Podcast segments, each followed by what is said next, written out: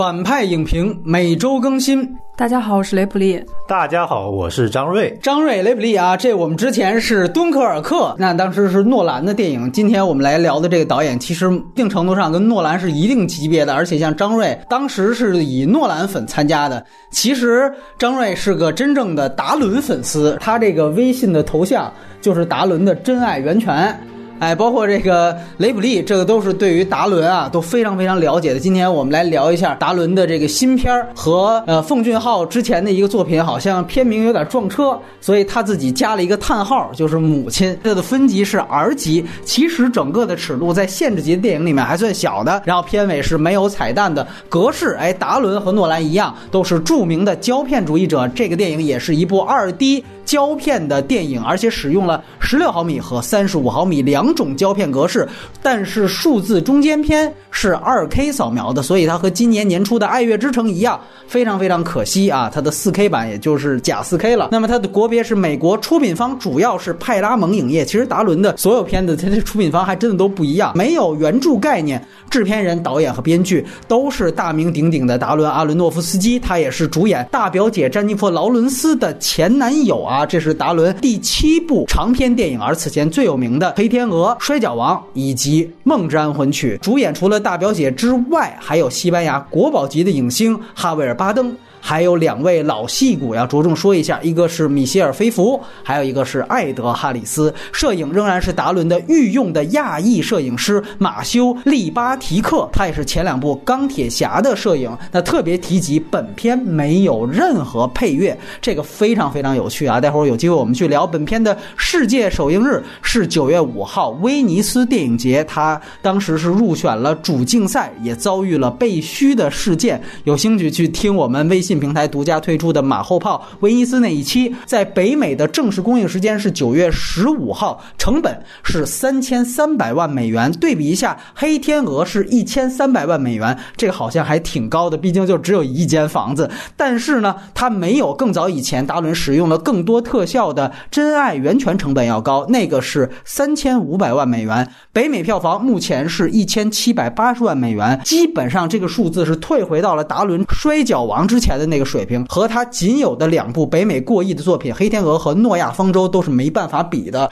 那现在这个电影的资源幺零八零 P 蓝光高清已经出了，中字也有了几个版本。但是我非常强调的是，有一个叫什么手刹字幕组的版本，它在七十分钟左右会有几分钟的广告出现。澳门最佳线上赌场。说起这个，我们必须也要说一句，我们的反派影评的官网也上线了啊！到我们的这个。公众号里面就可以看到我们的网址，会呈现我们很多已经被删掉和被和谐的文章和节目，包括出租车司机。当时也是我和雷普利聊的。我们的那个官网的域名很好记，就是“反派影评”四个汉字的拼音。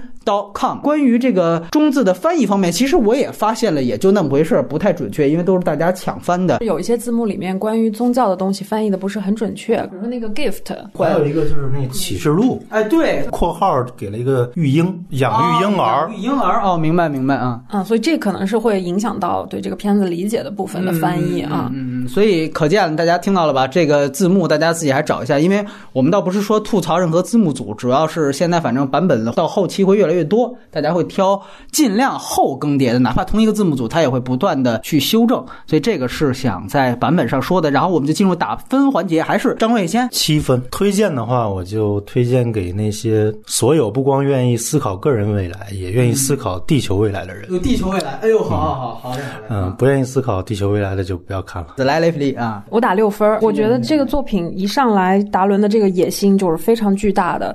它是一个超级复杂的象征隐喻系统。它出。使这个概念难度就是非常非常高的，我非常钦佩他的这个勇气。虽然他现在背负了很多什么史上最烂片的这种骂名，但我觉得非常冤枉。我为他这种艺术上的追求和勇气，一定会给六分及格分。嗯，但是呢，我一直以来的一个观点就是，看不看得懂一个电影，并不是评价一个电影的标准。因为呃，在很多电影，尤其是。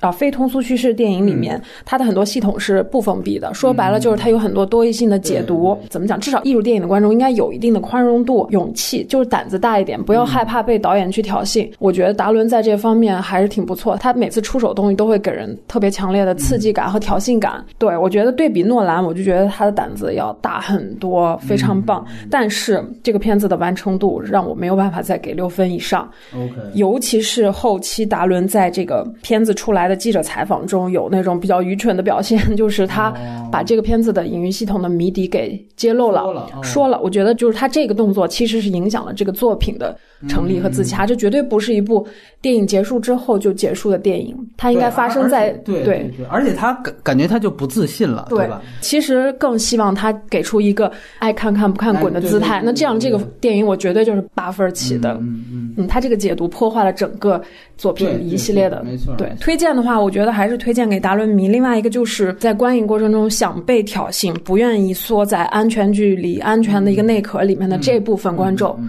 一定可以来看一下，我觉得还是不错的。那这个片子我给六点五分，我跟张瑞是一样的。这个达伦是我第一个当私生饭追过的导演，他们怎么追这个贾维尔巴登，我就当时怎么追的达伦，你知道吧？在北京饭店贵宾楼前面，啊我们还有过一段尘缘是吧？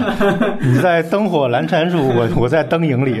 这个你可以明显看到达伦和大表姐，这个是他们的一个自传式的电影，神似当年门德斯和肥温拍的《革命之路》那种感觉。达伦呢其实是六零后，大表姐是九零后，所以里面这个人物关系说的就是他们两个，特别有意思。然后刚才雷皮也说了，野心特别大。我倒是觉得之前被一直挂在嘴边上的移民危机啊，这个隐喻我是觉得倒没什么，但是整体上我觉得还是要鼓励一下，推荐呢一切厌烦现在美国政治正确的电影的影迷。今天分这个优缺点聊影片本身之后呢，在外延环节还是简单聊聊导演之前的作品。那接下来呢就是剧透线了啊，还是按刚才这个顺序，张瑞啊最高分的先来聊聊缺点。因为我个人是比较说明一个电影好坏，它三性统一嘛，观赏性、呃思想性、艺术性，我觉得这个这个还是局经常强调的，对对对，这 这个分法还是比较容易容易接受的啊，比较好说。但这个电影就它没有达成这种三性统一，而且呢，主要是哪性差了？呃，主要是艺术性和观赏性。我艺术性反倒差了。呃，也没有那么差，只是说这两个较差，观赏性是最差的，艺术性次之，然后思想性是最高好好一点的。嗯嗯嗯但是它也没有说特别极致化，就是这三性里边，我觉得没有一性是特别极致化的。呃，就是如果有些电影它这一性，比如说观赏性很极致化，我也会买账。我不会说三性统一，这就是属于经典范畴的片子了。对呃，如果是一性比较极致化，像变形金刚，我也喜欢看，对吧？有一些大片儿啊，就娱乐性比较好。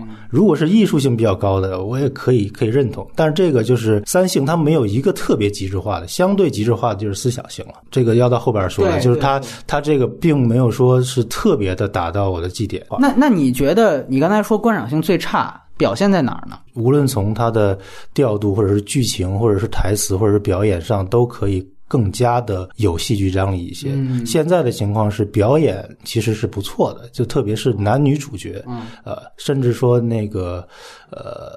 不相伯仲吧，嗯，但是呢，这这种表演没有让它整体的剧情这些我刚才说的元素没有它有机的融合在一起。呃如果你是一个路人或者是一个呃一般的观众，会觉得有点枯燥，有点闷闷，特别是没有看过他以前片子的。如果你是一个看过他以前片子，又没有说一个特别美的镜头，或者是很很有力的调度，让你觉得很兴奋。他的很多技巧，比如说男女的特写，就是从头至尾，啊、他那种特写镜头，我是个人是。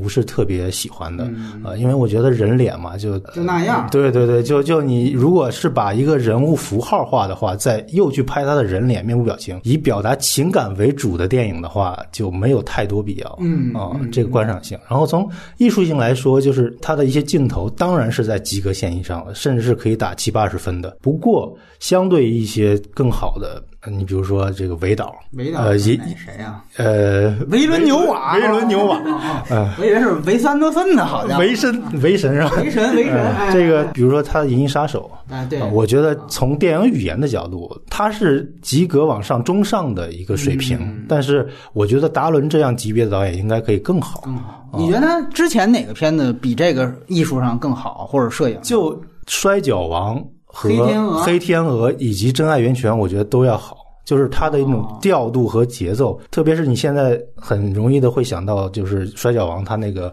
跟拍或者什么那种节奏、那种颓废，那就跟剧情非常完美的融合。这部的话就跟诺亚是一样，我觉得诺亚跟这个都是电影语言都是比较稀松平常。嗯，这两性可能比较弱。好，那雷普利，咱们俩有点爱好。我觉得优点，我刚才其实也提到了一点，就是他的野心是巨大的。嗯这个野心是什么？就是个人的观点啊，就是他其实想做一个多层次的一个隐喻象征系统。嗯嗯，是一个内核非常小、每一层格局更大的这么一个隐喻系统。你站在他任何一个系统里面去解读这个故事，它应该都是自洽的。比如说。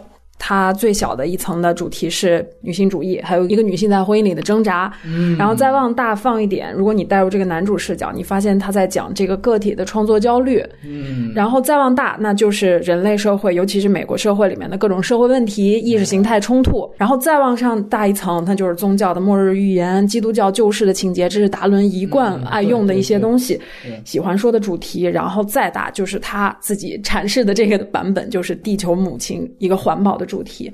那其实我觉得，如果达伦自己不站出来，然后把这几层最终锚定在这个最大层面上，那这个片子其实就是一个具有非常多丰富多义解读空间的，然后结构非常呃怎么讲？他企图做到结构非常精巧、野心巨大的这么一个作品。那我之前还没有见到过这样子结构的作品，也没有见到过这么复杂和层次分明的这个隐喻系统。嗯，如果他再酷一点，他就是说你。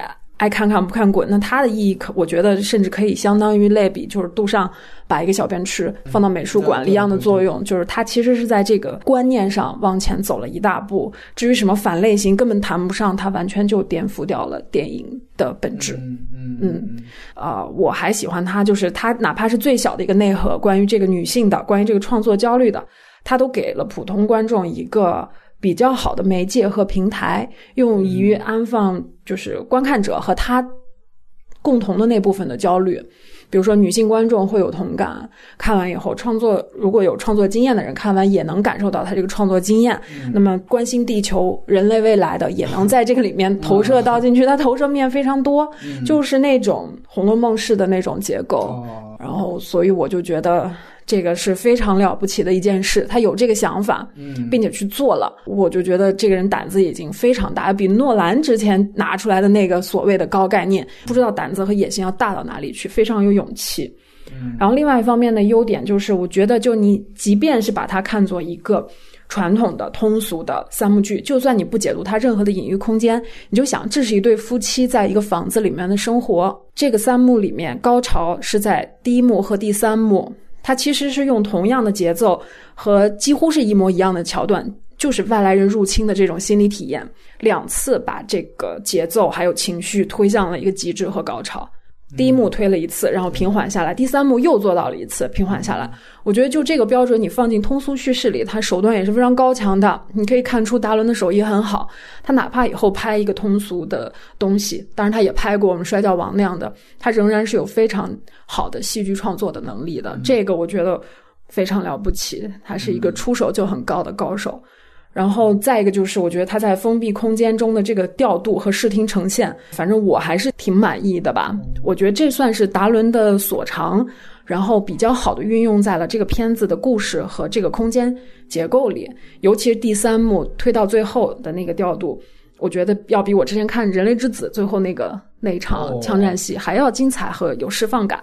我觉得这个是所有的优点。嗯，哎，那我再问一下，就是你觉得他所有的这几层隐喻，从小到女性主义，大到环保的话，你个人觉得他这里面哪个做的是最好的呢？其实越越小的那个做的越越好，越自洽，越能合上；越大，你就会发现其实漏洞挺漏洞挺多，就合不上了。嗯，对，它无法就完成度其实是不高的。对，就是他其实。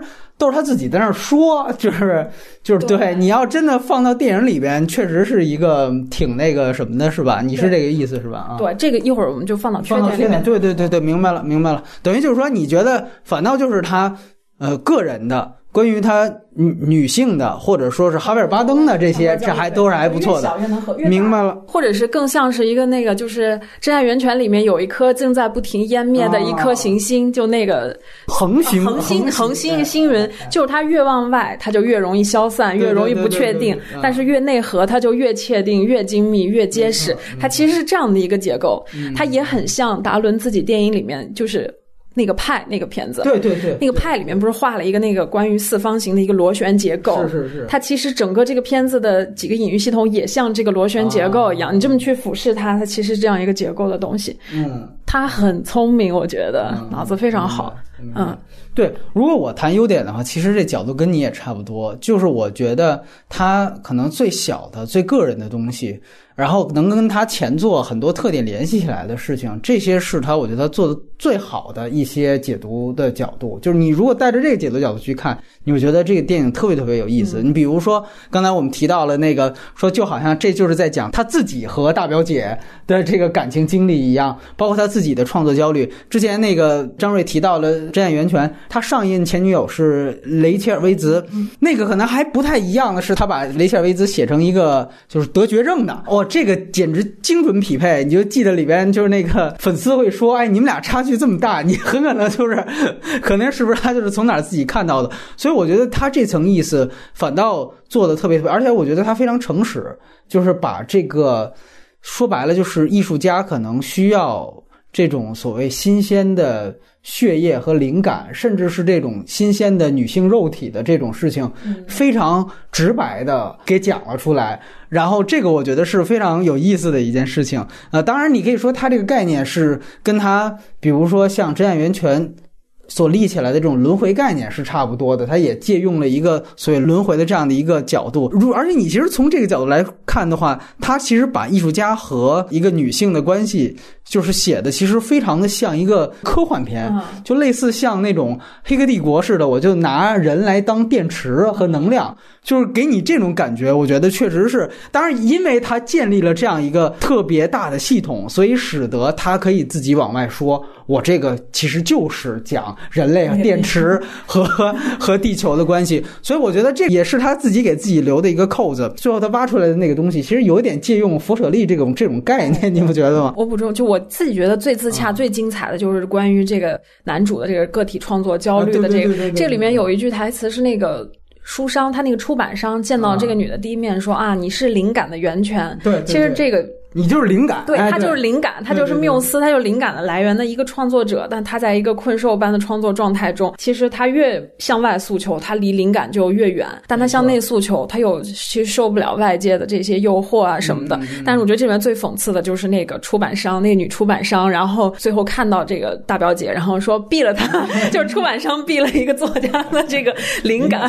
所以我觉得这个讽刺特别有意思啊。对对对。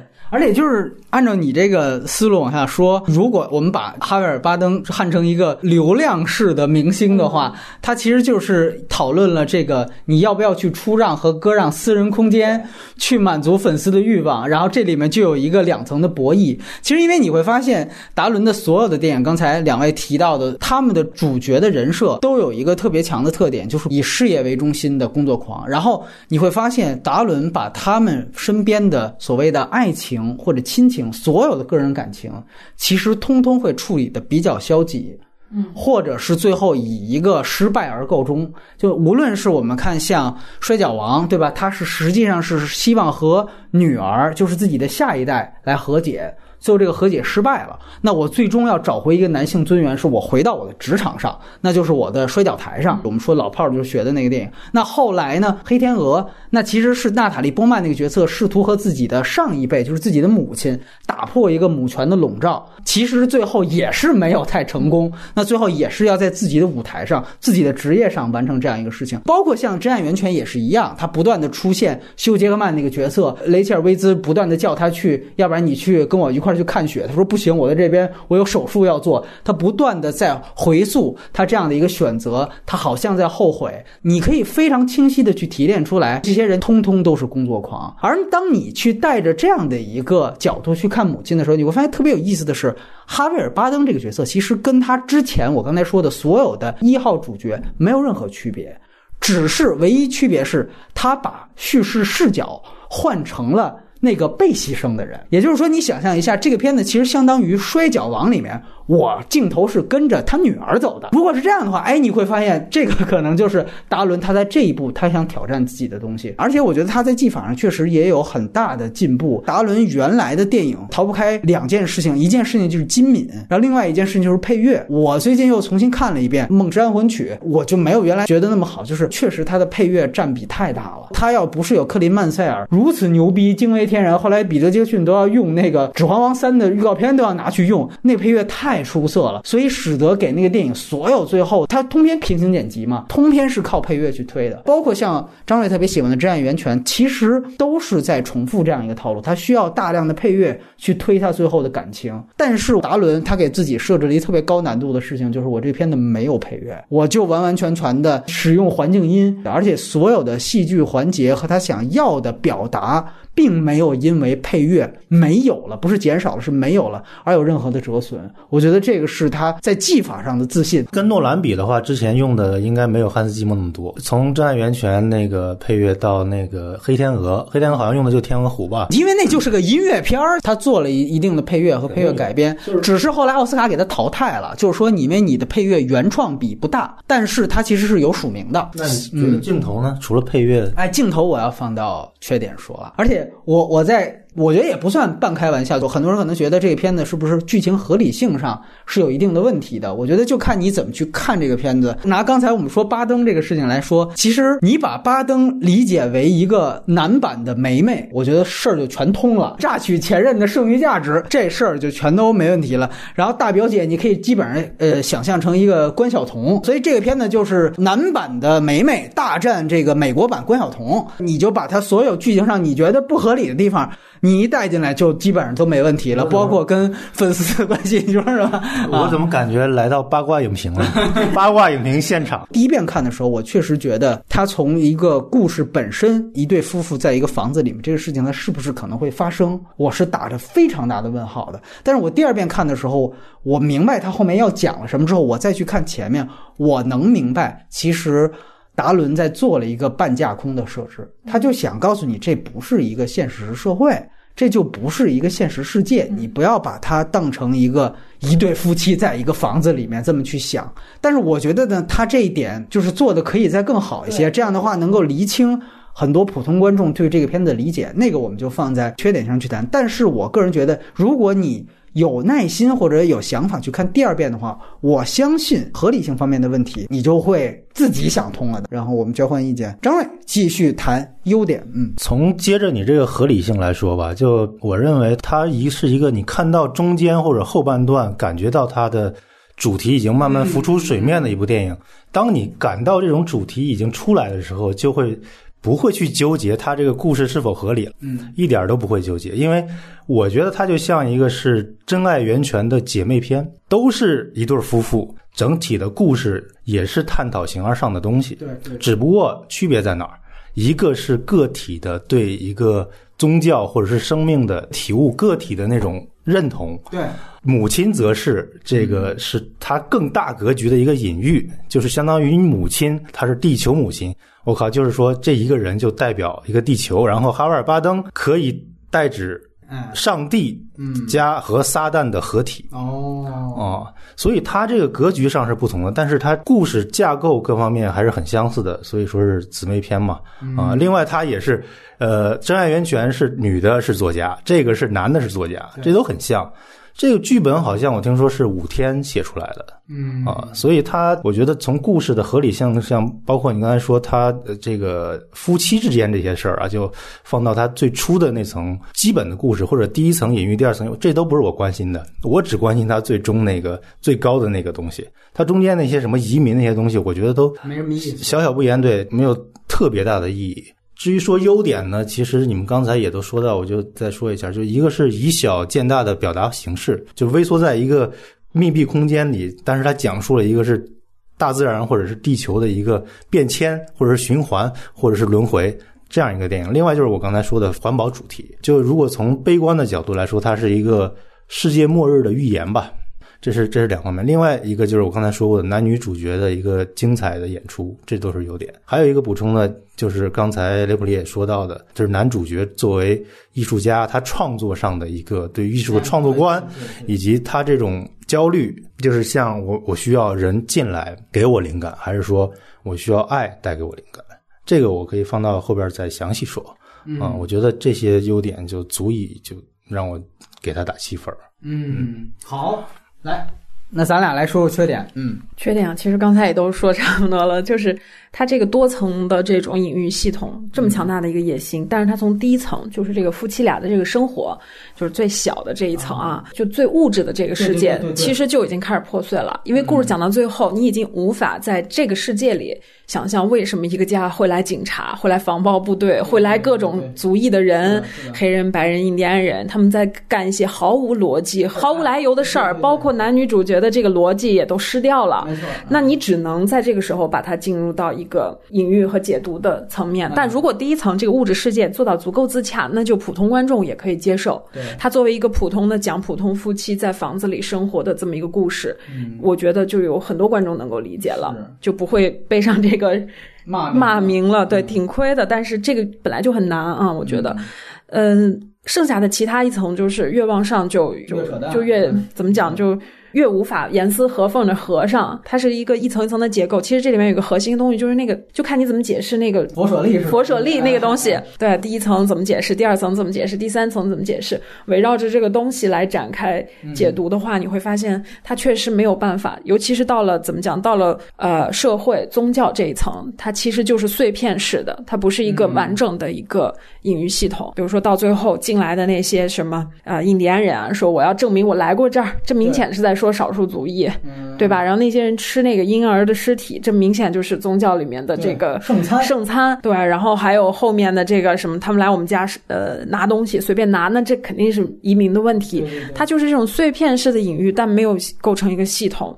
这个层次的野心是有了，但是都没有自洽。我觉得是难度本来很高，但是也没有完成，反正挺挺遗憾的。但是只要导演不做这个自杀式的自我解读，我觉得我都能给出比现在六分更高的分儿。就是他这个强行植入的所谓的谜底，就是这个地球母亲最宏大的这一层，那、妄图要大饼夹所有似的把这个片子。一下就兜了底，我就是觉得这样子的作品，其实它不是一个单独作品，它是由观众、作品和创作者共同完成的。就是你出了电影院，你也要有责任去保守住这个谜底不被揭晓。泄谜底是一回事儿啊，但是我想问你，就是你觉得他说的这套话，关于地球母亲的这个事情，能带入到他这个电影文本当中吗？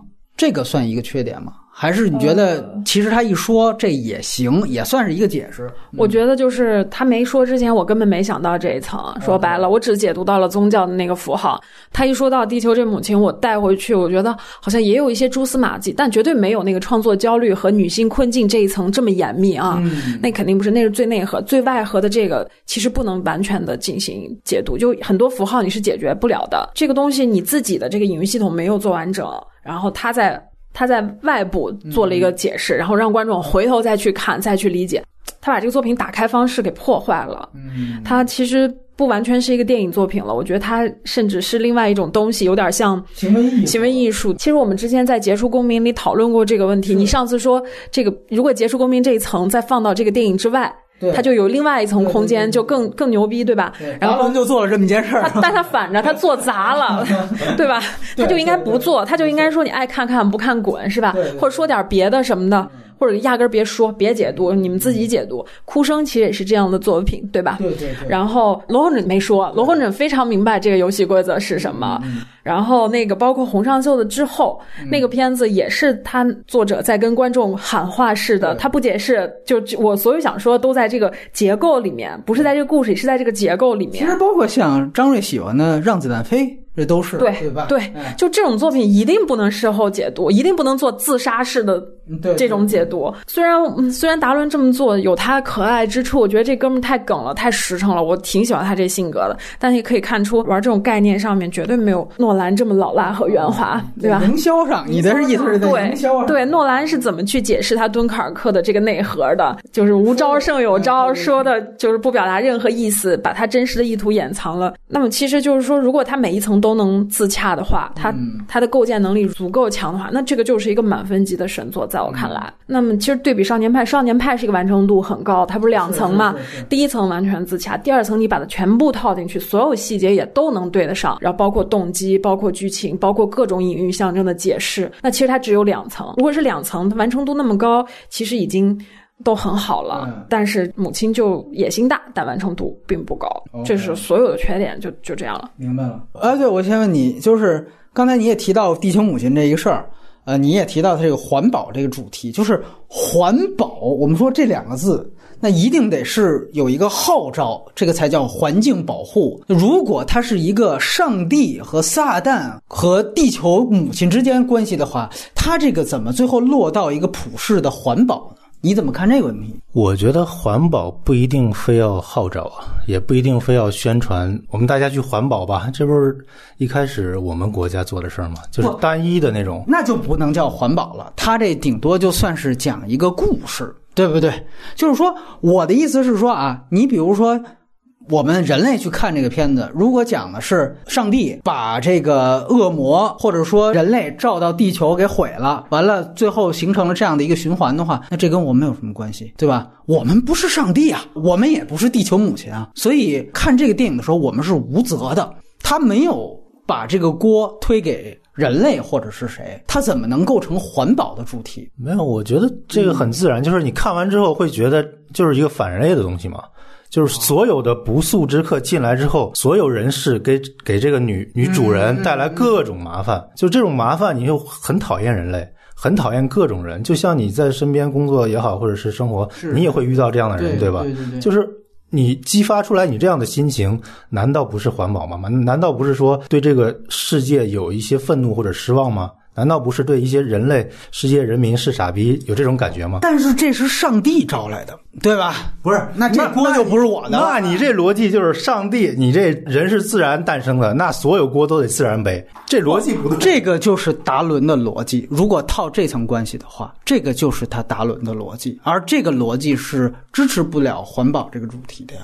我认为就是你如果给观众看出来这是一个非常肮脏的世界，我们就会升起想要改变他的心。你可以让自己不像那些傻逼一样做那些事情，在一个人的家里去搞破坏，或者是去拆房子、刷房子，自以为是，然后愿意干啥就干啥。这个房子就是地球啊，人类就是在干这样的事情啊。你看到之后，难道不是映照自己身上吗？映照自己身上，你如果做得更好，不就起到环保的效果了？我觉得映照自己身上，只能落在第一层、第二层叙事，就比如说创作焦虑啊，或者说是就是一对夫妇在家里确实就遭遇了一些不速之客而已。反倒上到这么宏观的维度啊，就落回不到我们自己去了。就是他自己说的这个，在我看来啊，就是一个非常酷炫的概念。是这样，我再啊补充一句啊，就是我说的上帝加撒旦，嗯啊，你不要光理解成上帝，就是它是两层，就是有善恶之分的。啊，是是是，然后你你这种善恶之分完全在每个人的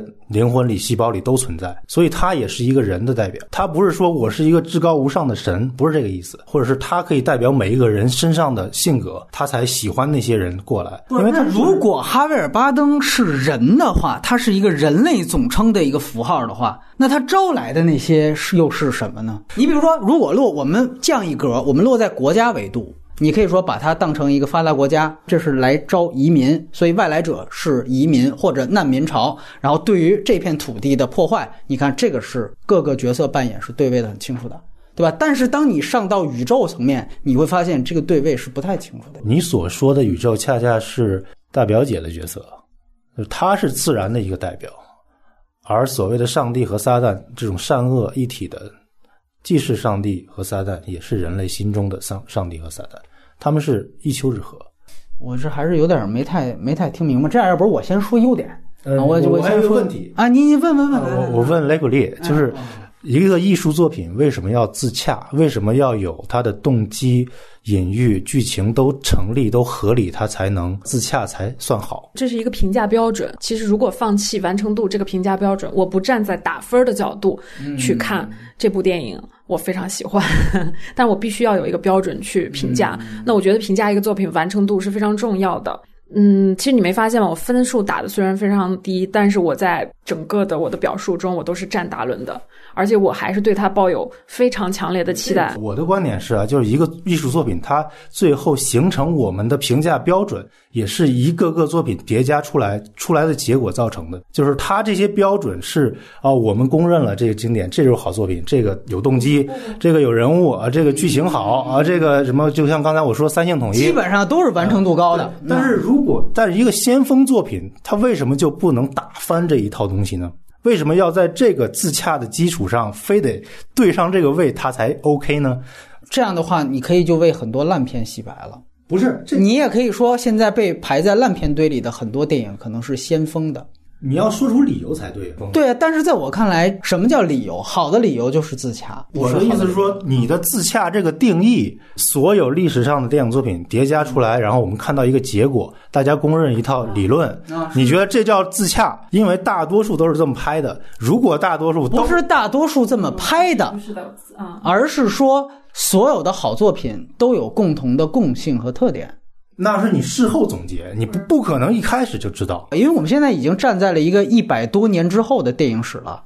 我们一出生的时候，电影就已经发生了九十多年了。你你比如说，我们早早就是这个，不仅仅是电影史，所有的史都一样。呃，雷比想说其实，我就是想说，基于他单独的作品，不看他之前，也不看别人，就看他先接受一个作者的这个结构的，他的结构想放一什么。其实你拿到一个作品，你基本上可以看出这个创作者他的结构企图是什么。不管他给我什么样的企图，我作为观众，我一旦看了这个电影，我都首先要尊重他这个企图，哪怕你这个主题是反社会的、反人类的，我觉得起码要看了就先接纳他这个主题，其次看他这个主题表达的够不够好，够不够清晰，够不够完整。我觉得这就是所谓的自洽，就是他选择他的起点，但是他能不能走到最远，或者是走到比较理想的一个终点，这个是我评价的一个标准。我看到了达伦非常宏大的野心，我觉得太了不起了。但是我带着期望，带着对他更高的要求和喜爱，我觉得可以做得更好。他没达到，说白了，嗯，而哎，且我我觉得以他的质素和他的才华，我是非常期待他达到。他下一个片子我还会关注的，我还会看到。就是说，如果按照这个标准的话，他的宇宙这个命题究竟能不能落实到他的电影里面？就其实是咱们俩刚刚开始在讨论的这个问题。我认为他没落实到，包括环保这都没落实到。不论这个哈维尔巴登这个人他代表是什么，他代表是上帝。那我们也看见过写上帝的电影，也不止他这一个。还是说他代表一个作家，还是说他代表一个男性？就是无论你怎么去看哈维尔巴登这个角色，他这角色是比较单薄的。我举个例子，哪怕把他带入到作家这个身份，他当时之前是希望把这个艾德哈里斯他们夫妇招进来，他在台词当中叙述理由是因为我困在这房子里，我写不出东西来，我想把这个大家都招进来，我让他们给我带来灵感。后来呢，又是因为他跟大表姐吵架之后，他们两个有一段床戏，结果使得大表姐怀孕了。怀怀孕了之后，他马上就写出东西了。其实大家就会很好奇，那他的灵感来源到底是来源于哪里？到底哪个更加重要？还是说这个哈维尔巴登自己有一个顿悟？原来我以为我我是要通过外人，我的粉丝，我才能获得灵灵感来源。但是我跟大表姐这个发生了关系，我才来了灵感来源，我才明白原来他才是我的灵感来源。你发现并没有这样一个关系。这个作家他的这个作品，包括他的这个定位，他是一个公众人物，他到底是一个流量型的公众人物？还是一个真正的梵高式的天才式的公众人物。如果是后者的话，那他请所有的粉丝来家里做客，他的那样的谄媚的行为，迫切的希望去和自己所有崇拜者见面的行为，这个是有点说不通的。这个更像是一个流量明星的作为。而如果我们把他当做一个流量明星，你就会觉得他跟大表姐发生关系之后才产生灵感的这个动机和段落是又过于的超现实了。我们就还用我们俩聊过的《杰出公民》，在作家这个层面上就非常的明白，我就是一方面回到我的故乡寻根，但另外一方面，我所有的寻根的冲突，我跟故乡的再建立，成为了我新一次的创作源泉。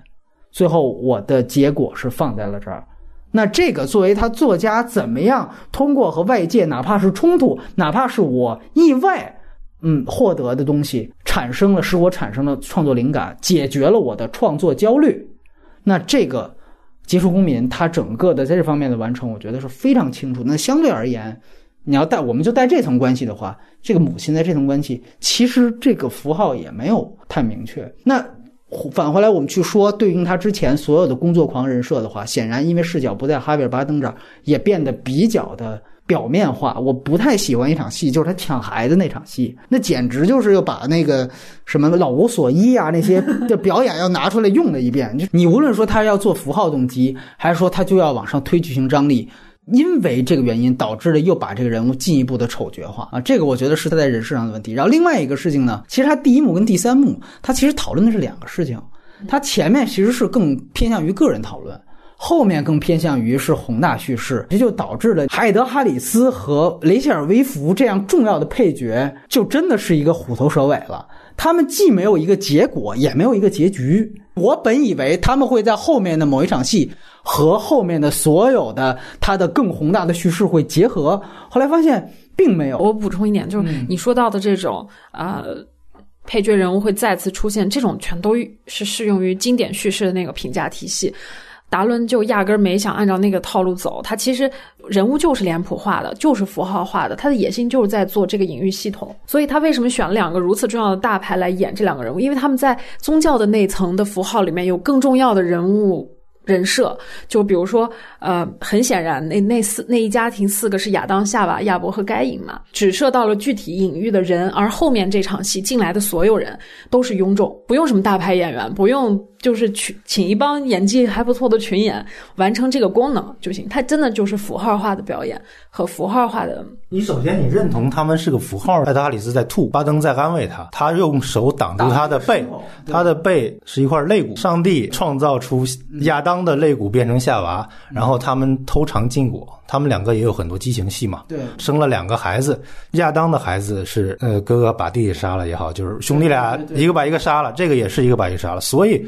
我才说他是一个上帝的代表，或者是上帝加撒旦的一个代表。因为你只说它是一个上帝的符号的话，很多后面的剧情你是无法解释的。对我其实就是觉得问题啊，这个确实是一个问题。如果在第二场戏里面，他们前面一家四口再次出现，混在群演里，其实作为最物质、最现实那一层，他就自洽了。这就是我觉得他不自洽之处，就是他一层跨到上面一层的时候，把下面这层的任务就给丢了。你刚才说了一个。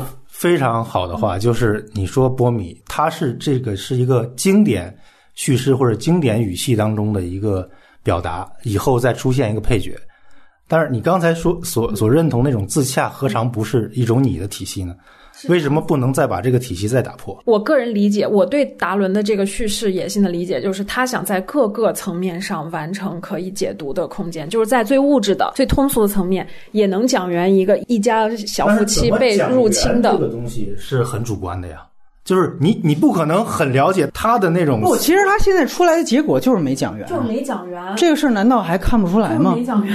如果你不把它当做符号。亚当夏娃这个那个这些人物就都是坍塌的。说完了，为什么要一一定把第一层讲圆呢？我就讲的第三层，难道不行吗？那你直接拍第三层不行吗？不是拍过诺亚方舟啊？你接着拍一个圣经故事多好啊！我举个例子啊，这种结构的东西做最好就是《红楼梦》。你看最浅层，十几岁的少男少女也可以看到一个完整的人物，有因有果，有生有死的完整的爱情故事。你上升到一个家族的这个兴衰起落，你也能看到整个大观园的各个层面的人由盛及衰。然后你再往上，还有一层关于国家政治的隐喻系统，它每个都一直都完整，从每个角度它都是自洽，而且他们三条线就三个层面还一直编织在一起。我觉得这种结构。做到这个程度就是伟大的，就是了不起的。达伦有这个野心，但是他这个片子确实没达到这个水平。五六个层次如果全自洽，那它就是一个鸿篇巨制。它的体量、它的复杂程度、它表意的复杂性，它就是一个满分级神作的野心。但是他今天拿出来这个东西远远不够。我觉得你们都是在用一个模子去套一个作品，这样的话就会把一个艺术作品完全格式化。就没有革新的空间了。《红楼梦》之前也没有《红楼梦》，它有了《红楼梦》，才让你总结出来那一套体系，才让你觉得这是一个完整的自洽。你说的这个理由啊，可以用来肯定所有的电影。你说的这个理理由可以用来肯定所有的电影。我们今天把这儿放一个《小时代》，我也可以这样说。这个艺术观，我觉得是需要谨慎的，不是说大胆的就一定是有代表进步方向的。我觉得并不是这样，它还是要具体情况具体分析。做电影分析其实就是在具体情况具体分析。我明白张瑞现在的表达，就是说你觉得一切传统的标准的审美手法不是都不能驾驭这么牛逼的电影。不不不，我觉得没有问题，即便你这么想都没有问题。不是这个意思。但是我想说，旧的不行，什么是新的？新的标准是什么？如果能说出来，说服我，我认。如果没有，对不起，我们要回到旧的标准上去。我们刚才其实讨论的都是他这个角色究竟是不是能够对位。你包括我这么去举例子，为什么我愿意停留在作家这个层面？那比如我们去讲他后面的那个出版商的那个角色，你觉得他能对位出什么宗教符号？我觉得不需要对位。就就想对位这事儿，就把你限制了。所以你看，这个就飞了，这个就不能代表一个真正理性的阐释系统。这就是一个酷炫的概念，酷炫的概念可以不要清晰的对位系统。我这是我的态度。生命之树吧，那种感觉的东西吧。我说一句，嗯，艺术是不需要理性的，或者是不仅仅是理性。但是酷炫的概念也不代表就是高级的艺术。这个东西，如果我们现在放在这儿说，母亲就是一个宇宙啊，这逼那哥的东西，这就是一个耍概念的东西。那一个这个创业者做了一个特别酷炫的 PPT，去跑去去骗投资的一个一个东西，在我看来，就我告诉你啊，我这个东西讲的可不是一个房间里边有俩人的事儿，我讲的是宇宙。这这牛逼吧？这个清楚了。因为我们在这边做一个呃相对也不能叫客观了，就是相对客观跳出创作者立场的一个评价，那必然就要有一定的评价体系，不然我们就变成了非常个人化的这种观后感的这个交流了。我我不是完全否定有一个评价体系或者完全是非的呀，你当然是要有一个标准，你你本人都有一个审美价值观嘛，就得往这个上面套。你看，包括你自己说的，你前面说的是。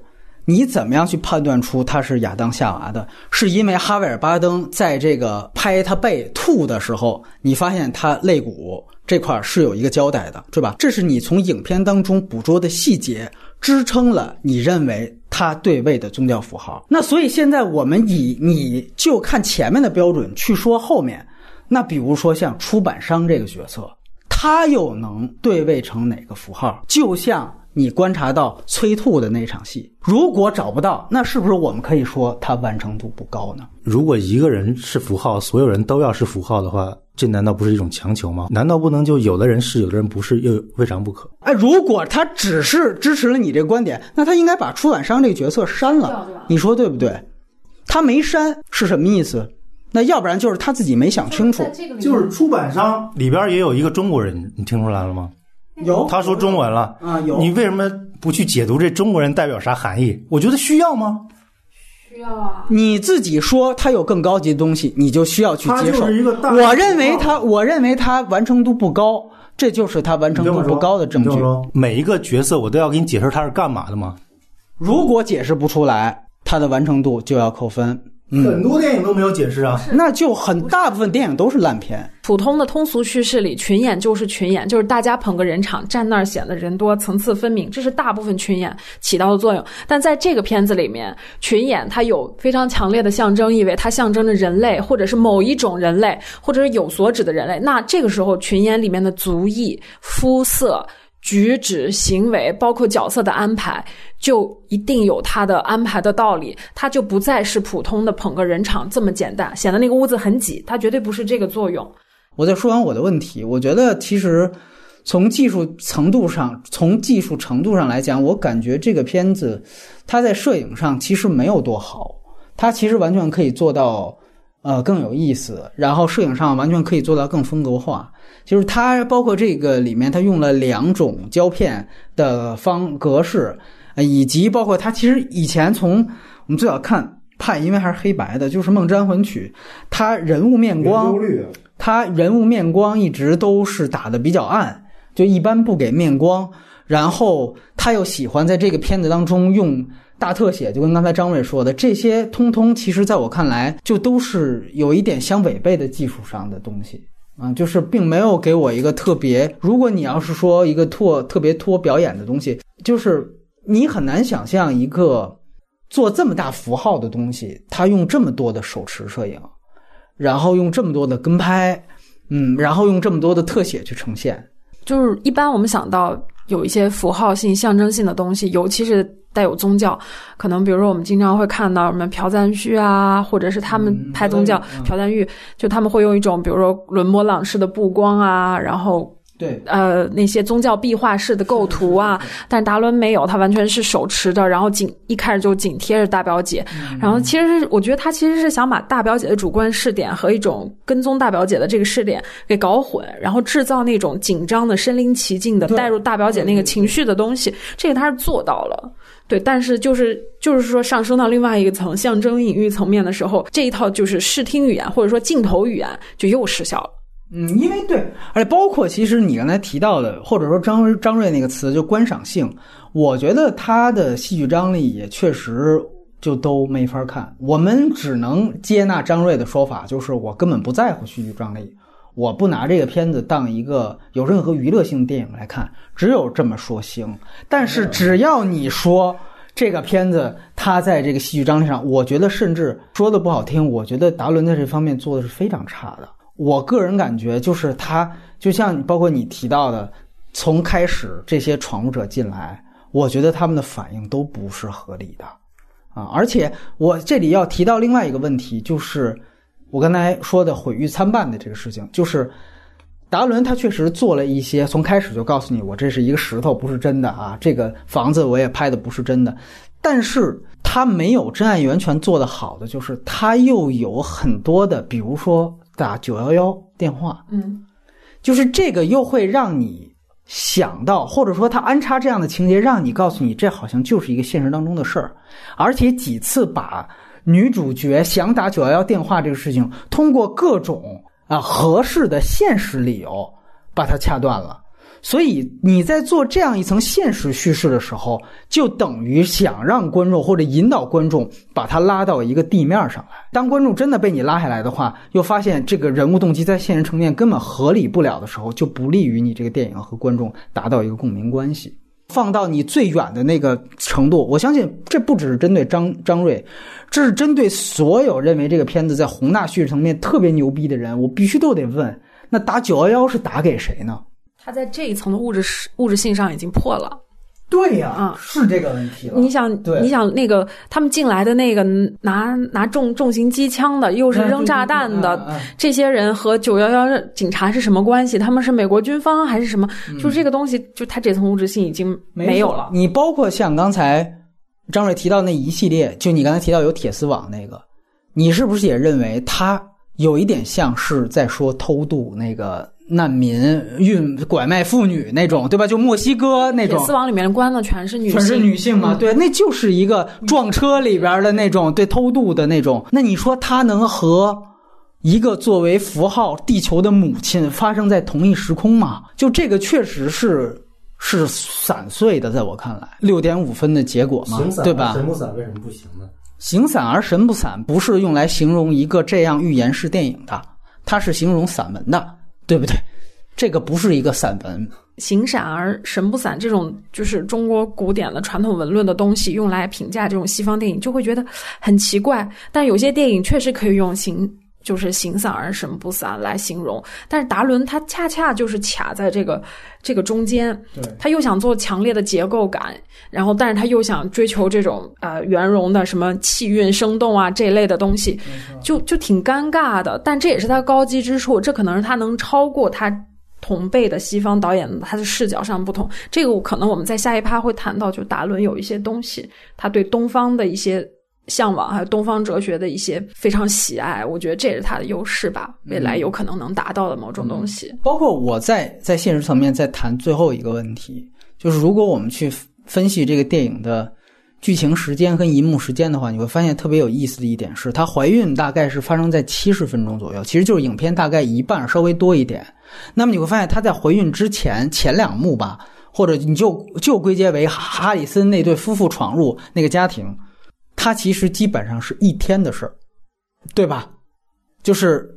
那一天，他从起床，然后很快的，哈比尔巴登引进来第一个艾德哈里斯。第二天早上起来要二十四小时，嗯，前一个小时的剧情时间是二十四小时，后面一个小时基本上是一年甚至更长。你甚至可以说是一个对永恒，你都可以，对吧？这个说句实话，你起码拉到现实层面来讲，对于观众来说。这个是一个非常大的跃进式的一个观影体验。这个，如果你还不承认它前后断裂的话，如果你还说它前后讲的是一件事情的话，那这就是一个问题了。嗯，让我一句话结束这一趴。我觉得二位都是在用数学思维评价艺术作品。你是在用什么思维呢？不仅仅是数学思维。如果非要举例的话，就是有机物和无机物的举例。就是你无机物是可以用数学方式去分析的，有机物只能去辅助分析。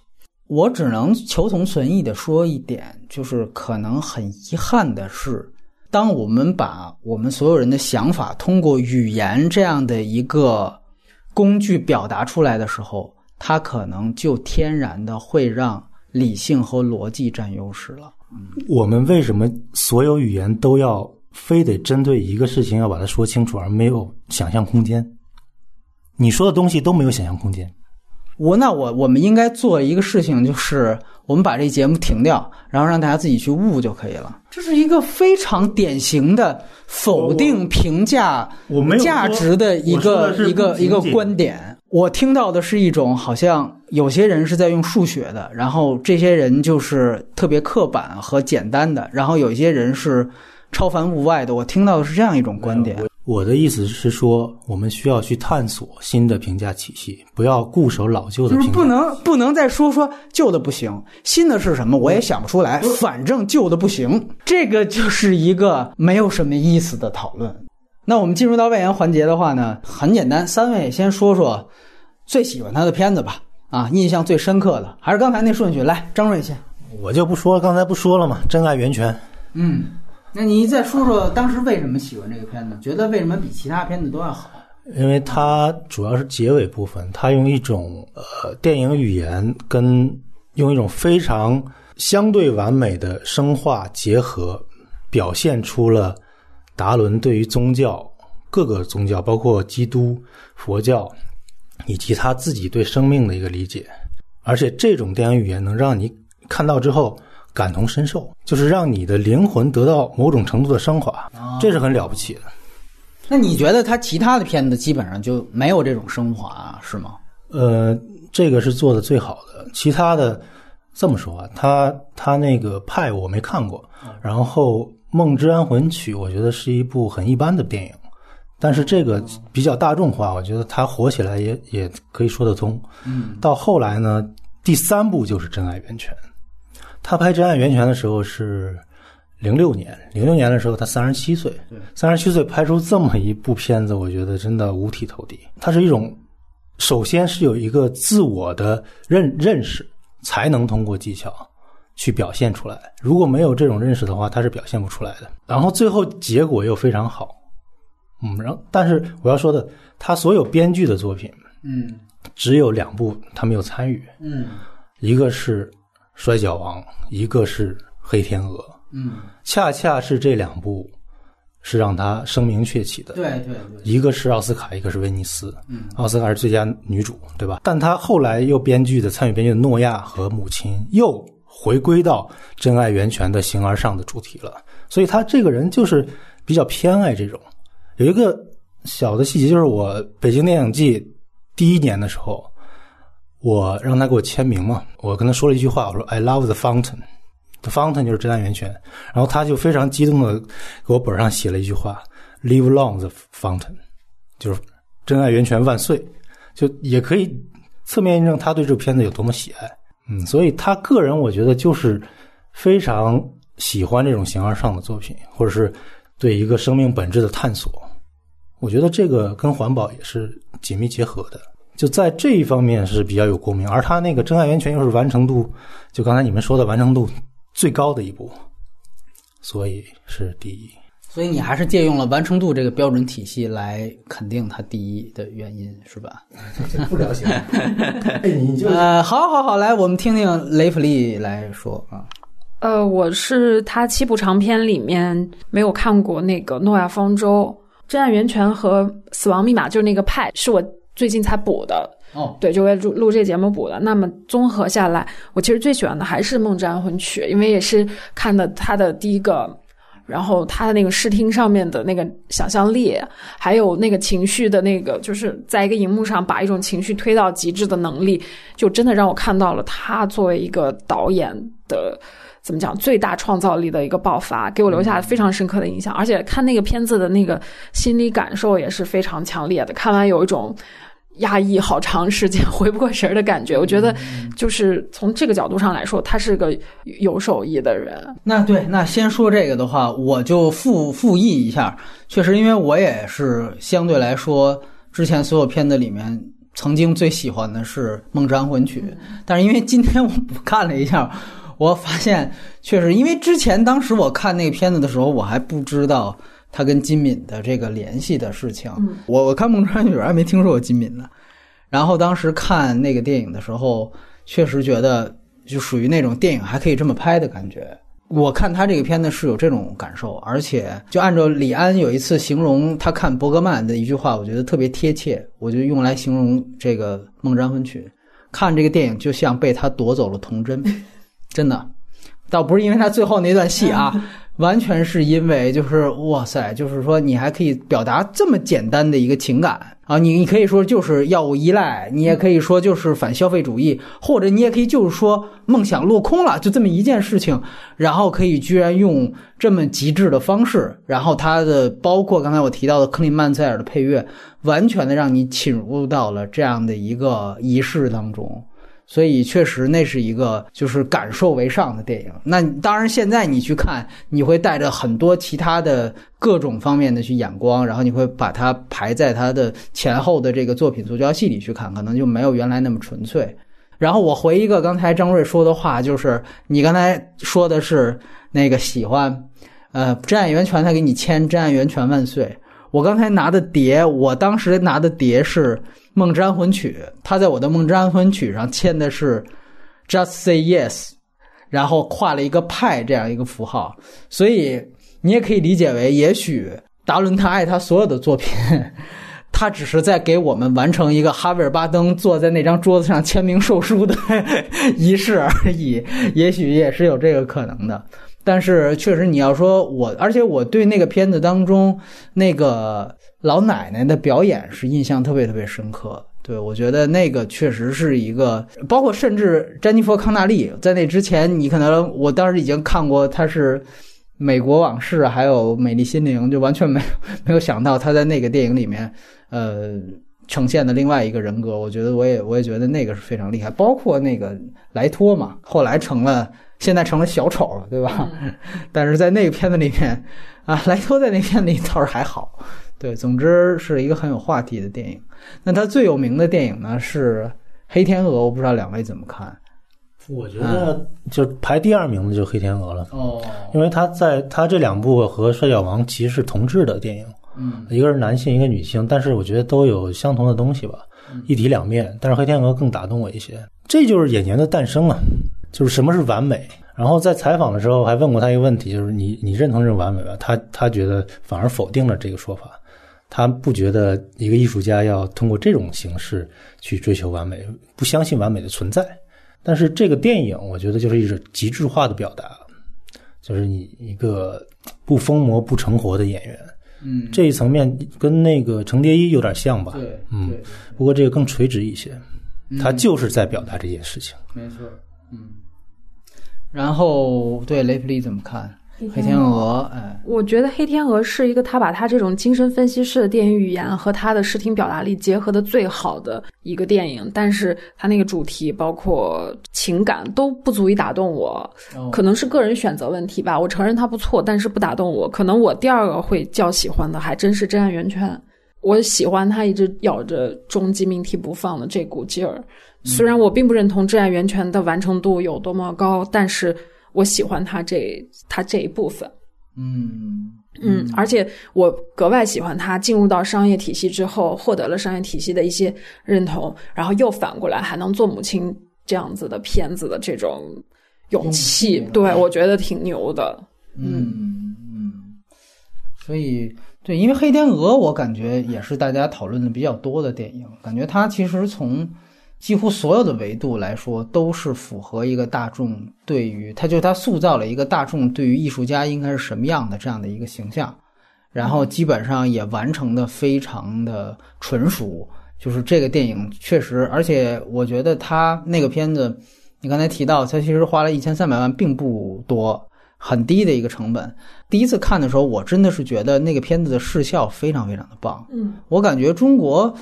现在一千三百万美元的片子多的是啊，中国。但是说句实话，能够做到这个程度的是非常非常少见的。当然，我们一般说这种片子，如果是七八千万人民币，可能就会，我必须要要求你有一些大场面了。就是很多人觉得好像这样的片子不只是美国能拍出来，但我一直是在想，就是它里面的服化道的要求和最后和视效的结合，这个应该也是除了好莱坞之外，其他地方达不到的。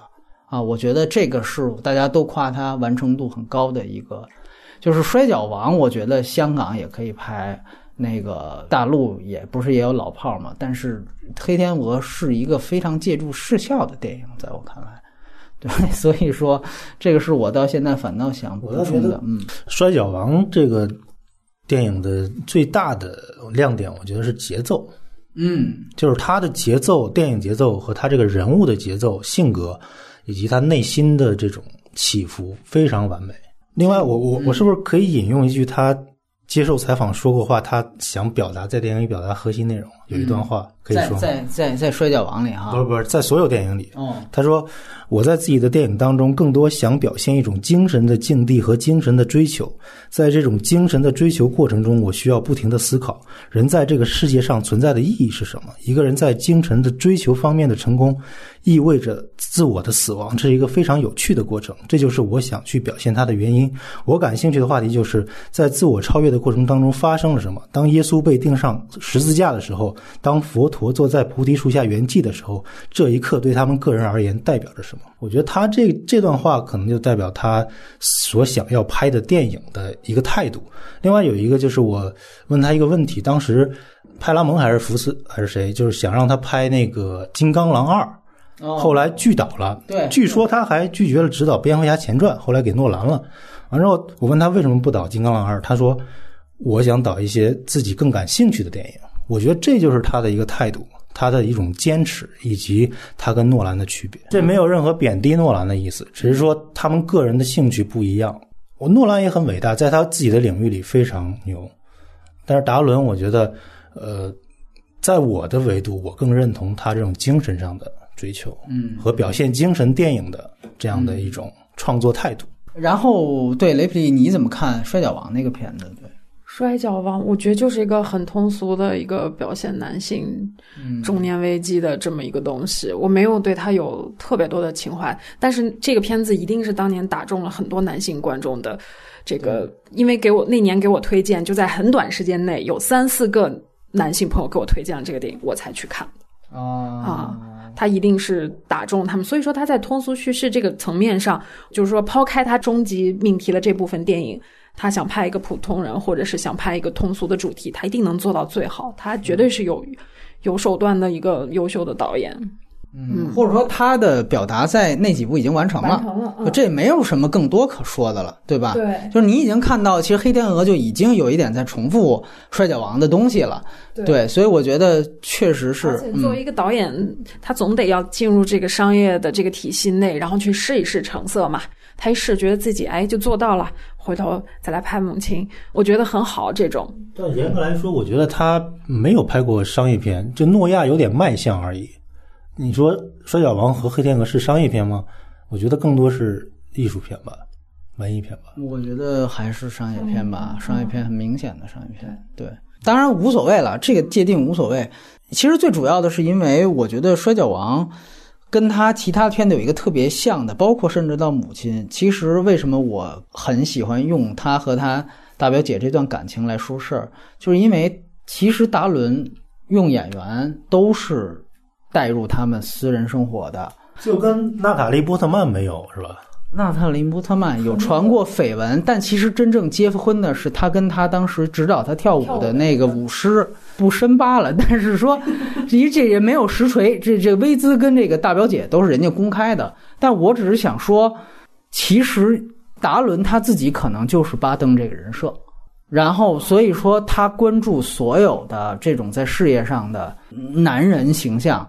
所以你说他这个女性主义，我再回去说这个母亲为什么遭了那么多恶评，就是他其实真的不太能算一个女性主义。就是你感觉他最后这态度，在我看啊，在我一个男性看来，他没有否定这哈维尔巴登有什么不对的，他就是在描述这样一个现象。在我看来，他确实是一个反派，就说白了，他并没有主流式报应，你懂我这意思吗？哎，我我觉得并不是说女性主义，它只是设置了一个女性在家庭中被家里更有能能力，或者是更掌握这个权势的人，男性，然后长期忽视，然后能量被消耗的这么一个情境困境，让更多的女性观众能投入到这个情境里面去观看，这是他想建立的第一层。最初始那个层，但是女性主义，我其实只看到了一个镜头，就是那个女那那些群演女性被锁在那个笼子里。对，我觉得那个好像有一点这个意思，但但我也不能确定。嗯嗯，包括其实。对，像这些方面你都可以说，比如说那个米歇尔·薇弗，感觉好像是一种女德班的存在，就告诉她你其实就是要哄丈夫开心，你的这个内裤就应该怎么怎么样。对，你看她的这个教化其实都偏女德班那种，就确实这种她在反映出来的是一种社会观念上、女性观念上的这种男尊女卑。是通过她的这样的一个，那也是一个丑角化角色嘛，去呈现这些，确实都是有这样的一个存在的。就是那你后边这些都没了嘛？怀孕了之后这些就都没了。对，但是确实是有这样一点，就是想在说，呃，他确实会把所有的这个个人情感带入，然后在。摔跤王上，我觉得是最明显，而且也落实最能够落实了一点。我不知道他是不是小时候或者说年轻的时候是看米基洛克长大的。听说当时他还是他自己去说服的米基洛克，去来演这个角色。而且就是说，你不要介意，我把你很多真实的经历去放进来。对，那也是一个演员的诞生。你要这么来说的话，对吧？而且对他们内涵都是很相似的，最后都是为了追求一种荣誉嘛。对，而且最后自我荣誉，而且你会其实就是一场表演。对，而且你会发现，就是米基洛克因为那个片子当时差点拿了影帝，但是也输给了辛潘。嗯，对，你会发现艺术跟现实不一样的是。然后米基洛克确实是迎来了一个非常短暂的第二春，马上那个钢铁侠二，还有那个像敢死队二什么的，就这种大片儿就又都找他去演角色，但是很快他就又回去了，他就又变成了一个非常默默无闻的演员了。如果他不能像片中的摔跤手一样，就死在他最辉煌的。那一刹那的话啊，这个其实就是跟金品有点像。那其实你会发现在现实生活当中，这轨迹还是它终归会流于平凡的。我反倒觉得现在一看米基洛克，想到摔跤王，这个倒是一个特别特别有意思的一个对照。嗯，然后还有哪些片子没提？派对你们俩都没看是吧？你看了对派，你可以聊聊对。派是他的一个处女作，对，然后其实一个处女座最能泄露一个导演的底牌，他最喜欢的什么，他的动机是什么。我看完派，我我对就是达伦有一个感觉，就是我觉得他其实有一个数学家的大脑，但他其实有一个神棍的灵魂，然后有一套很接近于精神分析的电影语言系统。我觉得他非常聪明，他是他不是那种啊通晓人情世故、左右逢源式的聪明，他就是那种。Clever 的那种聪明，智商就很高，所以那个派不，他他现在还到不了那个 wisdom 那个层面，他其实就是 clever，他他初始的那个东西，对逻辑、对结构、对数学的这种天分吧，我觉得在那个片子里面能够看出来。他那个片子最后有个结结局是跟数学相关的，就我觉得智商低的人是做不出来那样的东西的。他一上来就是一个小狂人、小极客的这种感觉，说的很像就诺兰的一个处女作。那两个片子追追随啊，不不不，记忆碎片。我说就是更长的一个。他我我其实就是说一个比较怎么讲，比较八卦的，就我觉得他智商比诺兰要高，而且他在那个片子里那么早的一个片子提出了一个人工智能的概念，然后那个时候他就开始去想下围棋。我看到那场戏的时候，我觉得哎，这不就是阿尔法狗吗？嗯啊，他其实是一个，就也没早过《银翼杀手》啊，对吧？啊，那倒是他。但是他对数学的这个痴迷，对结构、对形式，然后对规律的这种东西的敏锐，我觉得我在母亲里面就看到了。因为他其实你可以想象，他是一个把一个人的脑海给理工科化的呈现了。对，这个我觉得是当时我看派觉得最惊为天人的一个概念。对，你要说这是也是一个概念的话。他执行的比母亲要好，在我看来啊，嗯，而且就看追随这两个片子，呃，好像是同一年的嘛，是是同一年嘛？对对，是同一年的，对的。处女座，然后我觉得这个派的这个。就是怎么讲？刚才类比的是那个记忆碎片，记忆碎片更典型嘛，它是它是更数学化的一个叙事。我其实是挺挺想类比追随，就是因为这两个导演，我觉得才华等量相当，差不多同一年拍出黑白的处女作，我就觉得派要比追随要怎么讲？就是达伦想更走得更深，他并没有追求这个过多追求电影本身的这个形式感，他其实很想在里面去探讨有关于数学、上帝。然后包括这个你说的那个呃工作狂的男性的这种这种东西，他出他最早的几个主题就全部出现了。然后至于我说他为什么是一个神棍的灵魂呢？就是我觉得他只是对宗教这个东西感兴趣，他并不是对某一个宗教有信仰。那最后其实有一个话题就是关于他跟金敏到底模仿了金敏多少？我不知道你们是怎么看待这个话题。啊，而且呢，金敏现在其实你要我没有把诺兰拉进来的话，那其实大家也说是吧，《盗梦空间》和金敏的东西的关系，怎么看待这个事情？张瑞，哎，我觉得相像的艺术家很多呀，很多人说诺兰也像金敏，《盗梦空间》抄抄袭吧，我觉得没有意义，大家可能就发生共鸣了呗。你觉得都不像对吗？没有，我觉得像也很正常，像不代表抄袭，就是因为就是。诺兰他自己是不承认的，他没看过。但是达伦是说他崇拜金敏。我压根不关心这个事儿，就是你崇拜不崇拜跟我没啥关系，只关注作品本身。就是你拍出来了，我看好就好，不好就不好。然后金敏看了有点像，仅此而已。就算是真抄的，哦，原来是这样，就完了。我觉得早年抄了就抄了呗。不，你就是真的像吗？你觉得？我觉得是的呀。是吧？连那个配乐都一样，那个派的那个配乐那个感觉，就是日日漫里面的那个配乐的感觉啊。就他绝对是受了金敏的强烈的影响啊！而且他不仅是抄了金敏，还抄了黑泽明呢。有一些地方的生化的处理的方式，他一定是非常喜欢日本的这些东西。而且他片子里面有大量的关于东方的符号和元素，东方哲学的东西，东方宗教的东西，佛教的东西，这可能是达伦的一一部分灵感的来源吧。他很聪明，从另外一个文化里面去找到他的生命的活力吧。我还其实还蛮想拿他和。诺兰去比，我觉得诺兰所有的东西都是安全体系内的，达伦就总想冲出这个安全区，人文性也比诺兰强。这就是我刚才说超级英雄那个那个选择嘛，选择是我拍超级英雄，有一定关系，但是也也不是就就说诺兰就不行啊，诺兰他人就爱好这口啊，就在我的在我的评价体系内，就是不安全，敢于挑战这个安全底线。就是一个很重要的标准，这是我的评价体系啊，我喜欢他的原因。我我补充一句，你你先说完也行。嗯，完了。啊、就是就是说，还是那个意思，我就喜欢这个，也擅长这个。就是诺兰他也没有说想想要去我要安全或者不安全，达伦也没有想我要安全或者不安全，只是我们看到的结果可能会有这样的一一种可能性。就是我觉得你这样就是说他们的话，就有点就把他们说低了。这是我个人的，这是我个人的一个就是一个判断吧。其实我没有觉得导演是多么高不可攀的。我经常看电影或看东西的时候，有一种觉得很想和这个作者交朋友的感觉。如果看诺兰所有的东西和达伦所有的东西，嗯，我想去找一个人喝酒，我肯定去找达伦。我我我我确实是觉得诺兰他就是寻求一个安全区域，嗯嗯我我真的是这样觉得的，就是哪怕大家都说敦刻尔克，他也是在一个安全区域内，然后我真的也认为这是他自己的自我选择。商商业片就是安全区域是吗？对不是商业片是安全区域，他是把所有的电影和他所有的讨论都商业片化，商业片化是他自己选择的一个主流渠道。就是商业片化就是安全区域。那当然了，主流就是安全的。这个层面来说，我觉得你只要尊重自己的内心就安全。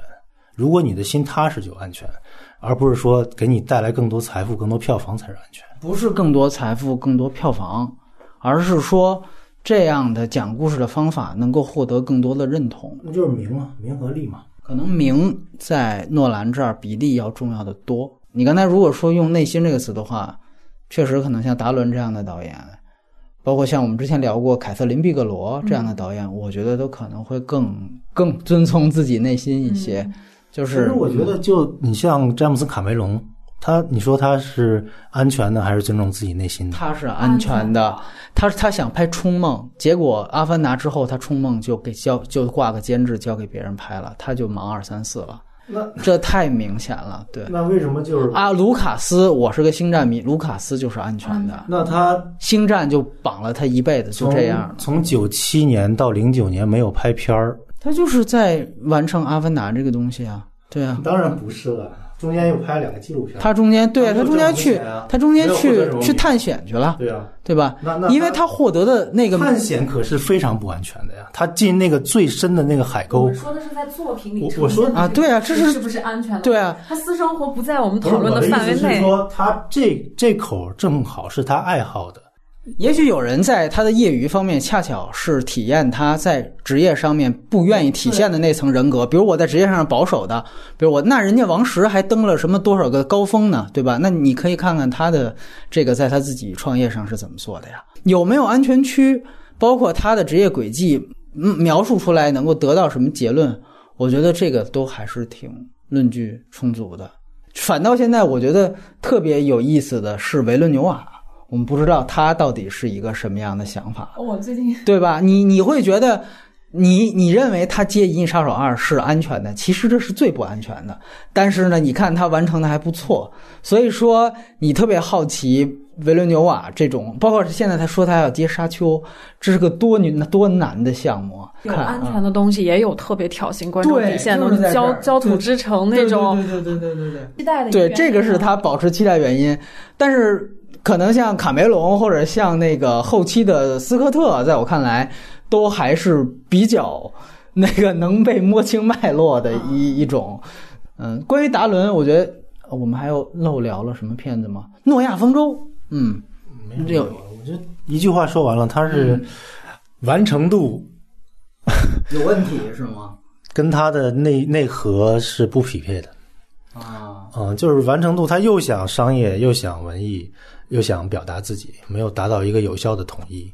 他虽然看完我也能明白是一个关于人类一个命题的预言式的故事，也表达他内心对于刚才说宗教或者是什么终极命题的追寻，但是他两边都没有讨好。这是他那个投资最大的一个片子吗？没错没错，一点二五亿。他可能还没到那种会花大钱的那个阶段吧。对，我觉得他可能也意识，而且他用的是拉塞尔克劳，对吧？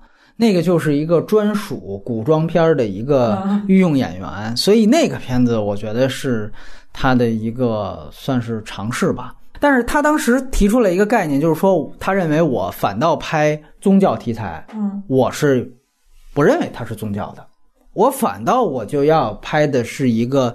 就是那种特特洛伊式的拍法，我把神神所有的神都人格化的那种，我觉得反正我也没太看出来这个意思、那片儿的特效还是不错的啊，是是啊，就是说它没有有什么突破，从商业片的。你觉得，比如说比斯科特的那个《出埃及记》呢？嗯，比那个强哦？你觉得比《出埃及记》强是吧？《出埃及记》是故事不行啊，它不是说没有史诗感，它是故事本身崩的比较厉害。最起码没有太多的硬伤，故事整个讲圆了，只是比较平庸而已。嗯，它没有什么特别突破革新的手段。我不知道有没有可以想出一个例子，就是商业片化，但是又非常新的，又作者又商业，但是又有革新的影像。这个好难。那不就是《银翼杀手》吗？对吧？说了半天啊，没有。你说第一部是吧？第一部啊，第一部嗯。还有一个就是我其实也是昨天才看到的一个资料，我觉得可以补充一下了解达伦这个人。他拍《真爱源泉》的时候，呃，本来说要有一大笔特特效的制作的费用，但是他实拍了那个科学实验的那个镜头，可能是通过显微镜，然后就省了一大笔制作费。哎，我觉得他这是他聪明之处。就是也是长期拍小成本锻造出来的一个结果结果能力吧啊，但是他也没花过，就也不太会搭花大钱啊。对，但是我觉得就是你也不知道，那也许诺亚方舟就是他的绿巨人呢，就像李安那种，对吧？但是你也不知道后面也许他有另外一个项目，也许可以能够。更好，对，就是上上一篇导演会花钱，这个本事太重要了。就钱预算每一个花在什么位置上，在刀口刀刃上，嗯，就对。现在看来，不知道不知道达伦有没有这个。母亲的预算一千万美元完全可以搞定的。对，我也有点奇怪，他三千三百万美元放到中国来拍用不了。我觉得一千万人民币都能搞定。我觉得是不是是大表姐没给优惠价？是不是？我觉得否则的话很难理解。肯定巴登也不便宜啊，啊，巴登也不便宜。不是，但是按说你是就是你要演一个小成本，又又又是导演女朋友，按说这都可以谈的呀，对吧？在拍片子的时候没有在一起，是拍完才确定关系的。哦，是吗？是，所以那个时候肯定是没给优惠价。那你刚才说的那个是不是就不成立了？那你也，那你不是是之后才公开的，对不对？谁知道之前？谁知道之前是不是有事儿呢？哎哎哎哎，这个事情就那说吧，那娜塔莉波曼这现在这绯闻都没都没消呢，对不对？嗯，不是那个是其实是半开玩笑嘛，那个本来就是一个八卦主题，对。但是好像现在也分手，那很那就压根儿没没好多长时间啊。分手了吗？已经分了，分了，已经分了，那就没好，就你好一个月吧，也就基本。你看九月份，九月份首映的，现在已经分手了，最后对吧？对，音乐需要一点时间，对吧？那你想想看，九九月份他基本上杀青，也就是大概差不多七八月份，现在已经分手了啊。那这太可怕了，这个，对对对，太哈维尔巴登了，这块石头用的也太短了，对吧？花到哪儿去了？制片人可能要拷问拷问他吧。啊，是，我觉得可能是不是就是，就是那个房子是那个全新搭，也没多少钱，搭个木头房子。可能是不是就是啊？是没多少，没多少，包括甚至他最后什么战乱长镜头也都没有什么钱，就这三千万确实是我开始看到那个。他他一个网站说是三千万，一个网站说三千三百万，就都是三千万线以上。对你感觉这个确实还是挺惊人的一个数字啊。所以当然也或许吧，我觉得，嗯，尤尤其是你比如说，哪怕是像《至暗时刻》，你都觉得肯定是在人人工上耗费了很多的钱。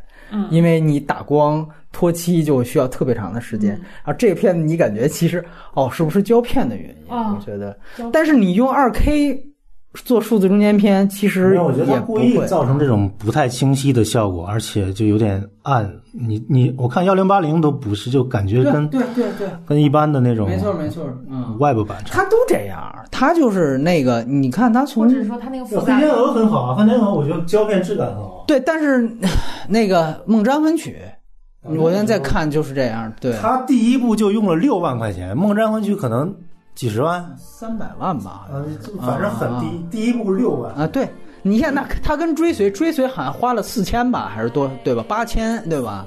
嗯，所以所以这是非常有意思的。反正达伦持续关注吧，大家基本上对对对对对。而且我你知道他做评审团主席那一年，柏林正好是姜文《一步之遥》。据说还有他妈记者说：“哎呀，我就看这一步之遥，看见达伦在下边笑姜文，哎呀，我都替一步之遥感到丢脸。”这记者真没文化。啊，对那个当时我们也说了，就是你很难觉得，就是人家导演笑到底是在笑什么嘛，对吧？就是这个，因为为什么这么说呢？就是姜文和达伦他们艺术，他不是是有共通之处的。我我想说的是，我想说的是，就是导演在任何地方笑，这个很可能就是一个笑点而已，这个并不能解读为一种嘲笑。就是我觉得这个是另外一回事儿。但是你知道，我觉得很有意思的是，他那年他跟那个奉俊昊，他是公司，